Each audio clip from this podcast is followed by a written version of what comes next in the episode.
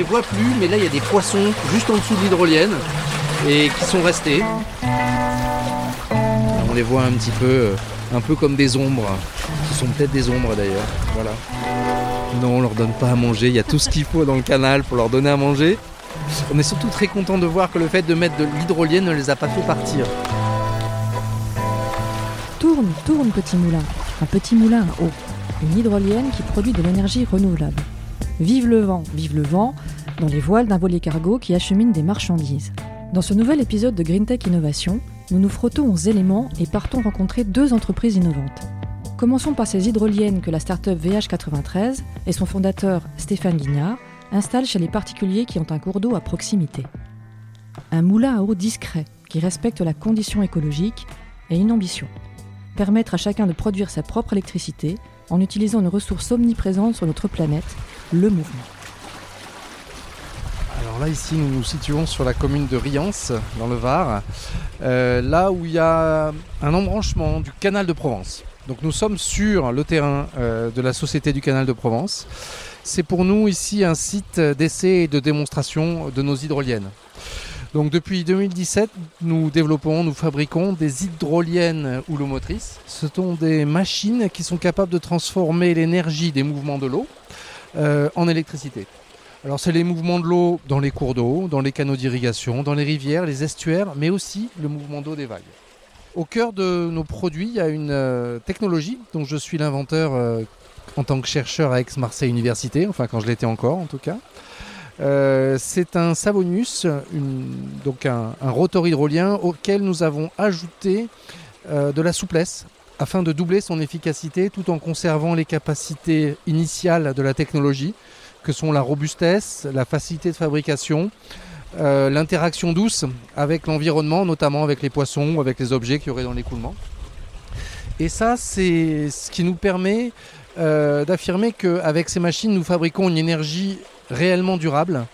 Euh, parce que non seulement c'est de l'énergie renouvelable, ici les mouvements de l'eau, mais en plus nos machines sont propres à tous les niveaux. Donc on commence évidemment par la fabrication en matériaux biosourcés euh, et, à base de déchets, de déchets plastiques. Euh, ça, ça permet de sécuriser la chaîne d'approvisionnement, de limiter la pollution. Ensuite, on continue par l'utilisation, donc en harmonie avec l'environnement, des mouvements lents, souples, et en douceur qui permettent de préserver euh, l'équilibre de l'écosystème et donc finalement euh, notre source de nourriture. Euh, et enfin, la fin de vie de nos machines est prévue puisque le matériau que nous utilisons est fabriqué par nous-mêmes et est prévu pour être recyclé à 100%. Donc nos machines sont recyclables à 99%. Elles sont prévues pour être recyclées. et c'est ce qui fait une des forces de nos produits et c'est ce qui l'inscrit dans une logique d'économie circulaire et de développement réellement durable. L'ancien chercheur et désormais entrepreneur s'est donc comparé d'une vieille invention de 1924, le Savonius à pale souple. Imaginez, deux demi-cylindres décalés avec des concavités inversées. Bref, un petit moulin à eau qu'il a modernisé pour en doubler la production d'électricité. Mais chez les particuliers, afin de leur permettre d'être autonomes en énergie, comment procède-t-on pour installer une hydrolienne houlomotrice? Stéphane Guignard. Il y a plusieurs possibilités, soit c'est simplement une rivière dans laquelle on peut installer nos machines. Alors on on peut pas dans toutes, soit dans certaines c'est interdit, voire c'est pas possible d'un point de vue technique, mais il y en a pas mal où on peut. Et ensuite il y a aussi pas mal de, chanceux qui ont euh, un ancien moulin à eau désaffecté euh, qu'on n'a plus tellement le droit de remettre en, état, euh, notamment pour des raisons écologiques. Et là, on, va, on peut remplacer donc cet ancien moulin à eau par nos machines on va extraire moins d'énergie que ce que pouvait le faire le moulin euh, à l'époque, mais pour un, usage euh, particulier, euh, c'est tout à fait suffisant. Domestique, c'est tout à fait suffisant. Voilà, on va installer nos machines, on va les encastrer entre les rochers, on va adapter aux différents endroits dans la rivière de manière à perturber le moins possible le lit de la rivière. On va mettre quelques pierres pour les caler, des choses comme ça, mais pas, mais pas tellement plus. Et en gros, on va les installer là où il y a déjà le plus de courant. On va pas faire de barrage sur la rivière. Voilà, c'est typiquement ce genre de choses euh, qu'on est en train d'installer là euh, actuellement. Euh, et, on peut relier ça soit au système électrique, soit à une prise électrique de la maison. Et ça fait de l'autoconsommation comme le font les panneaux photovoltaïques en fait. On est souvent quand même en milieu, en milieu agricole, hein, on est rarement en milieu urbain dans ces cas-là. Donc il y a un peu plus de place. Et en composant entre les hydroliennes et les panneaux photovoltaïques, on va avoir plus d'énergie que ce dont a besoin la maison. Donc là, le défi, c'est d'arriver en sorte que le client, la cliente en l'occurrence, arrive à utiliser à plein toute cette énergie, donc arrive à adapter sa consommation pour utiliser au maximum cette énergie. C'est exactement ça qu'on est en train de faire actuellement. Et ben pour ça, qu'est-ce qu'on a fait? On a mis en place euh, euh, une application sur laquelle on peut lire en temps réel la production totale euh, de l'installation. On peut la prévoir aussi à quelques jours et du coup ça va aider le client, la cliente, j'ai envie de dire le consommateur plus exactement, à optimiser bah, l'utilisation de cette énergie et à répartir l'utilisation finalement de tout ce qui est électrique. En résumé, pas de retenue d'eau, mais un système qui permet de profiter du mouvement de l'eau pour générer une électricité à usage domestique avec un objectif d'optimisation. Une offre d'hydrolienne ou l'eau motrice qui s'adresse à des clients particuliers, mais aussi des collectivités, des entreprises ou des gestionnaires de canaux. Réinventer notre rapport à l'énergie en mettant à profit les potentialités du progrès, c'est le défi de la transition énergétique. Une autre entreprise fait le choix de puiser dans la puissance du mouvement. Avec Tote, Diana Messa et Guillaume Legrand construisent une flotte de voiliers cargo pour le transport maritime, avec des premières liaisons transatlantiques qui sont attendues dans quelques mois. Il s'agit donc de voiliers cargo qui se servent de la force des vents. Milieu des océans, le vent est abondant. Euh, il est prédictible. En transocéanique, on peut faire du transport par le vent. Et c'est fondamental euh, dans euh, le choix de positionnement de notre entreprise.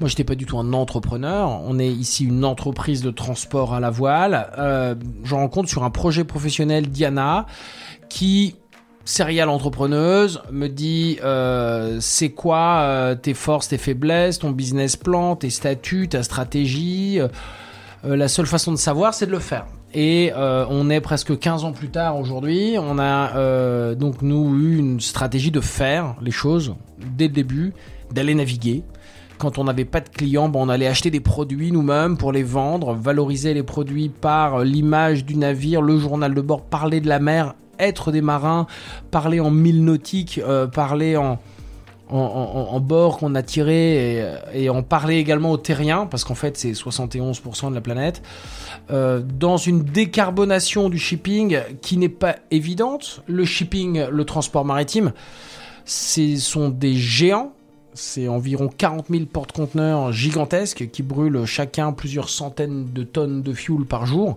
euh, et qui peinent clairement à se décarboner. Nous, on le fait vraiment. C'est petit pour commencer, mais c'est une ambition qui, par contre, est sans limite parce qu'on a face à nous un climat qui est quand même euh, dans un sale état et il faut que le maritime fasse quelque chose.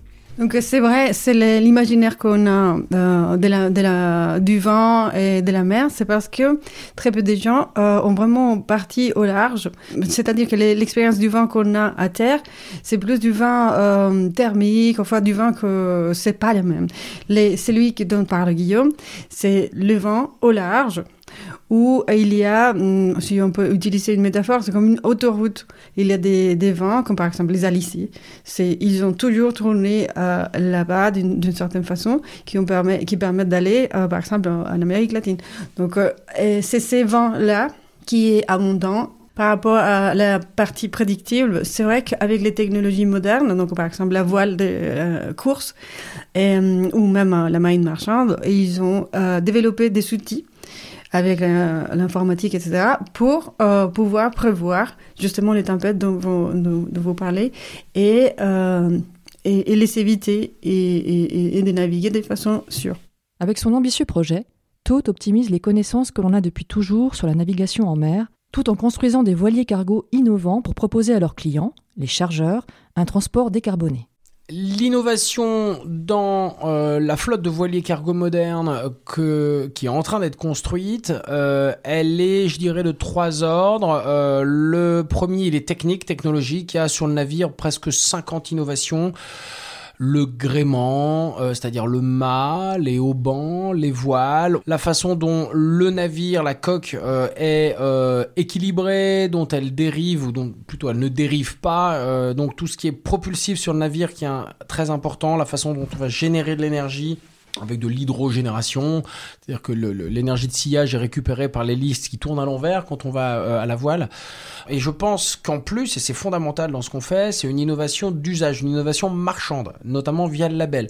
On fait de la marine marchande. Tout ça ne marche que parce qu'il y a ce qu'on appelle des chargeurs, hein, donc des clients, qui veulent, qui souhaitent premiumiser leurs produits par un transport décarboné. Il n'y a pas de solution de transport décarboné. Nous, on arrive à la trouver à un prix, à un coût qui est très compétitif, mais euh, qui est fondamental également dans notre capacité à donner de la transparence au client final qui, pour 99% n'est pas marin, euh, comprend pas ce qu'est un mille nautique ou tirer un bord. C'est pas ça qui compte, c'est euh, qu'ils se rendent compte qu'il y a un travail de docker, de marin, toute une série de compétences autour du gréement, autour de, de la façon dont on traite l'information sur le navire.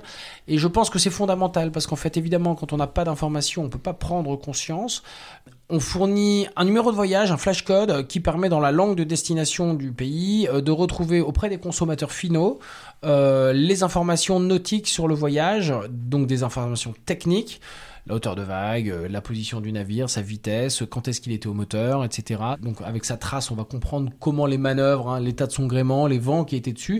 Et il y a également l'équipage qui est formé à fournir des informations type podcast, photos, euh, et qui peuvent donc, étant horodatés, sont replacés sur la trace du navire et on peut montrer au fur et à mesure, à toutes les 4 heures, qu'est-ce qui s'est passé à, bord du navire.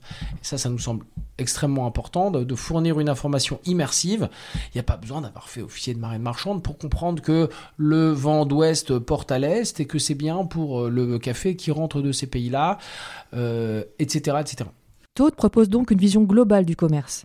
Des produits sourcés, un transport décarboné et une transparence auprès des consommateurs.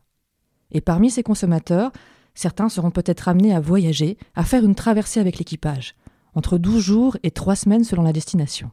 Réglementairement, les cargos peuvent prendre des passagers, pas beaucoup, mais 12 quand même, donc 12 c'est pas rien. Euh, il nous a semblé dès le départ important d'avoir 6 cabines doubles pour des passagers qui pouvaient être des témoins de ces voyages-là, parce qu'il y a une énorme motivation, une énorme volonté de gens de, de venir à bord de ces navires-là. Euh, on a accès à la passerelle et aux marins. Euh, on a tous les jours euh, un petit atelier animé par les marins de culture maritime, grosso modo, comment marche un voilier ou en fonction comment comment ça marche la météo, les nœuds marins, etc. Où chacun peut apporter également un peu sa culture. Ça nous semble important. Une un Le Havre New York, c'est 12 jours et c'est des euh, une façon euh, de traverser l'Atlantique où euh, la temporalité change est un peu différente. Hein. On décale d'une heure, non pas, enfin on décale pas de 6 heures d'un coup à l'aéroport et on se dit oh là là, faut que j'avale mon jet lag. C'est quelque chose qui va se faire progressivement. On décale d'environ une heure tous les deux jours. Euh, donc c'est, on, a un rapport au temps qui est très différent, euh, au temps au sens de la météo aussi. On est, euh, il y a un sun deck euh, sur lequel on, voilà, qui fait 120 mètres carrés, auquel on a évidemment accès. Donc on est là aussi pour comprendre et voir la mer. Et euh, du fait qu'il y a donc entre l'équipage et les passagers environ une vingtaine de personnes à bord, on sait que chaque traversée sera quelque chose de différent. Il se passe une alchimie humaine, un temps où il n'y a pas trop Internet. On est quand même un, retour d'Abidjan, c'est de l'ordre de 17 jours, donc c'est quand même euh, un temps euh, pour soi. Voyager à bord d'un voilier cargo, une expérience insolite au plus près des éléments, de l'eau, du vent, Tenter le pari fou de transporter au XXIe siècle des marchandises à la force du vent. C'est l'aventure dans laquelle s'est lancé Tote. Avec VH93 et leurs hydroliennes houlomotrices, ces deux entreprises labellisées Green Tech Innovation nous invitent à ralentir, à changer notre rapport à la nature et à la consommation d'énergie. En Europe, les énergies renouvelables représentent 22% de la consommation finale d'énergie. Les efforts restent donc conséquents. À très vite dans Green Tech Innovation, un podcast initié par les ministères de la Transition écologique et de la cohésion des territoires et de la transition énergétique dans le cadre de leur programme d'aide et d'accompagnement aux startups, aux PME et aux incubateurs de l'innovation verte.